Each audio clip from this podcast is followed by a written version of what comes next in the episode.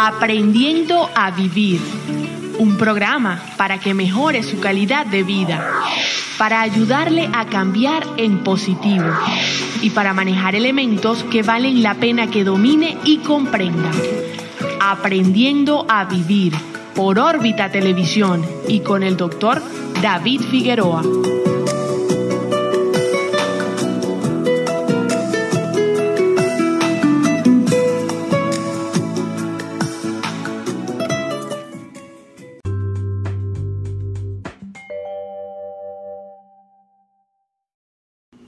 Saludos amigos, les habla el doctor David Figueroa, médico psiquiatra. Seguimos en cuarentena, hoy es domingo 12 de abril 2020. Hoy quiero hablarle de la esperanza y el optimismo. Ya hemos planteado que en estos momentos difíciles es muy importante hacer una gestión positiva de, este cambio, de, este, de esta situación, ¿no? Sacarle el mayor provecho posible. Y una de las cosas es actuar en función de valores, virtudes, etc. Las virtudes humanas son un tema importantísimo en la filosofía, en la religión, le dan un lugar preponderante. las virtudes son características fundamentales de una, persona y son estilos muy valorados, muy positivos, moralmente valorados de, pensar, de sentir y, de actuar. Y las personas virtuosas generalmente tienen una vida plena.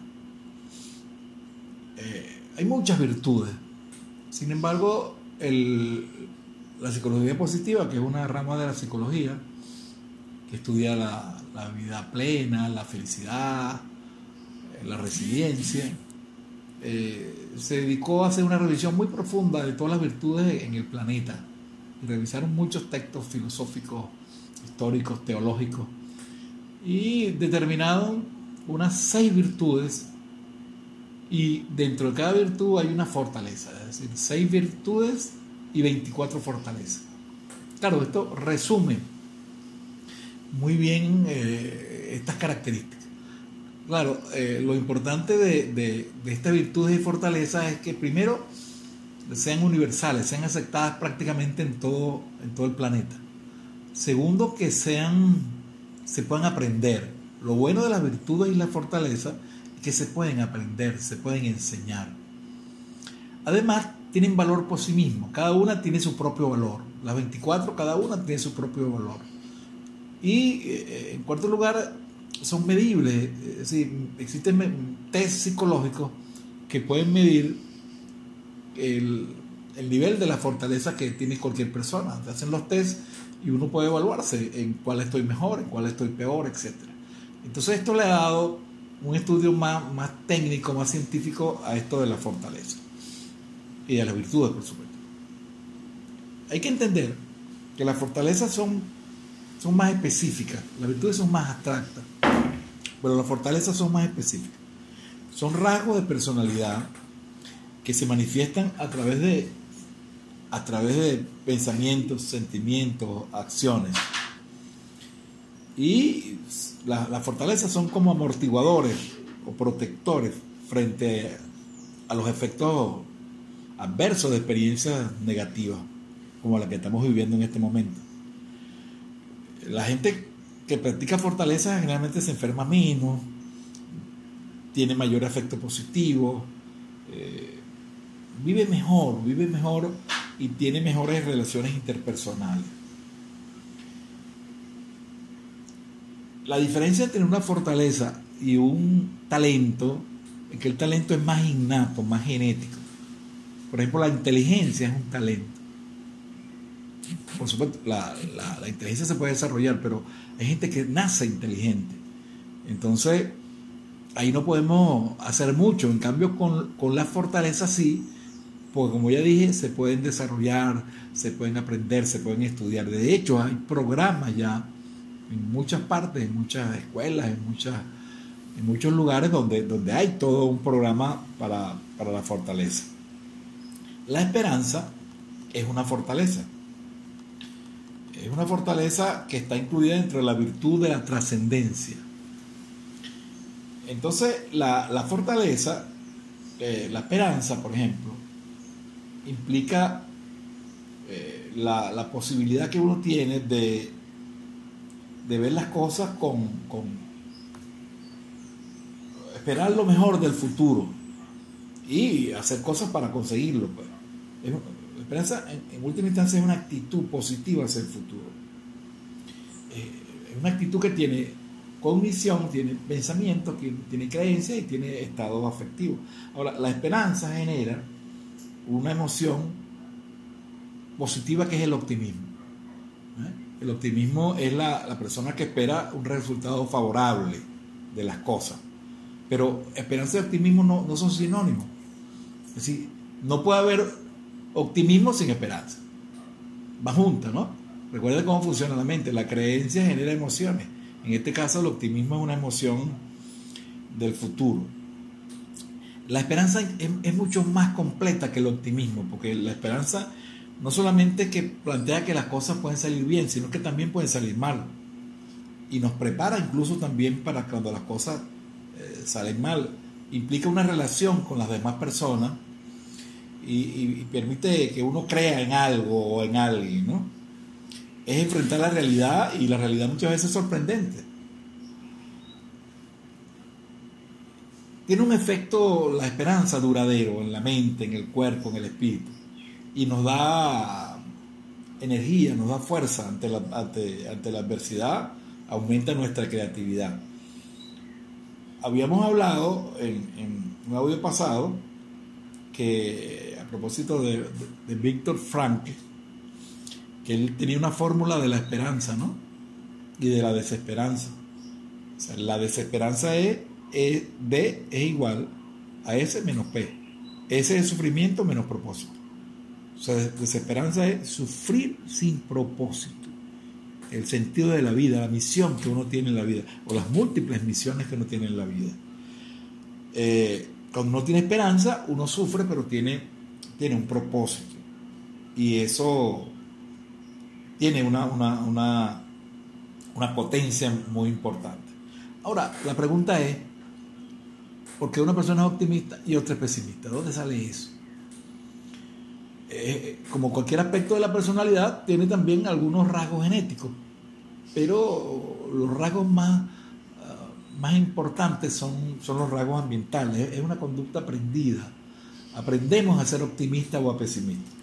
Fíjense que, es una pauta, unas pautas de, explicarse las cosas, la pauta de pensamiento de, de explicarse las cosas. Hay tres cosas que hacen los, los pesimistas y los optimistas que permite que se, se diferencien. Una es lo que se llama la permanencia, la otra es la amplitud y la otra es la eh, personalización.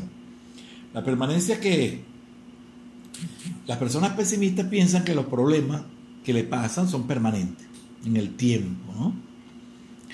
Estas personas generalizan, dicen siempre, siempre me va a salir mal las cosas, nunca voy a poder salir de esto, etc. Entonces, ahí están haciendo una evaluación falsa de la realidad, porque todo es transitorio. No solamente las, cosas buenas, sino también las cosas malas. El segundo elemento es la amplitud. Si lo primero es el tiempo, lo otro es el espacio, ¿no? Esto se refiere al alcance de los problemas. Los pesimistas interpretan los, los, contratiempos como universales o totales.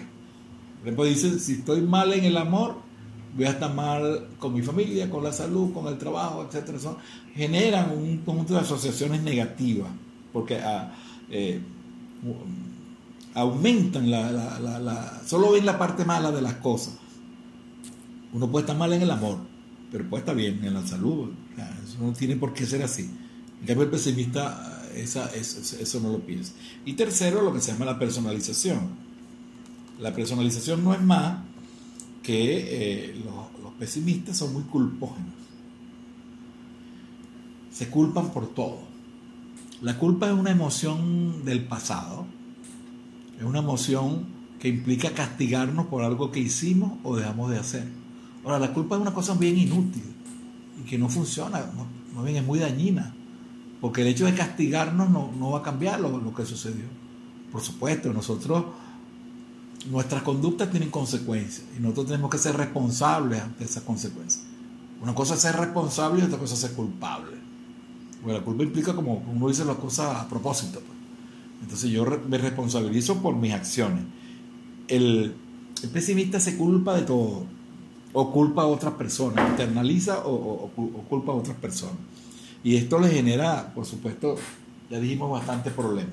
Entonces, fíjense, una persona que piensa que los problemas son permanentes, que le va a afectar toda la vida, y además que es culpable, ya ustedes pueden deducir cómo se siente.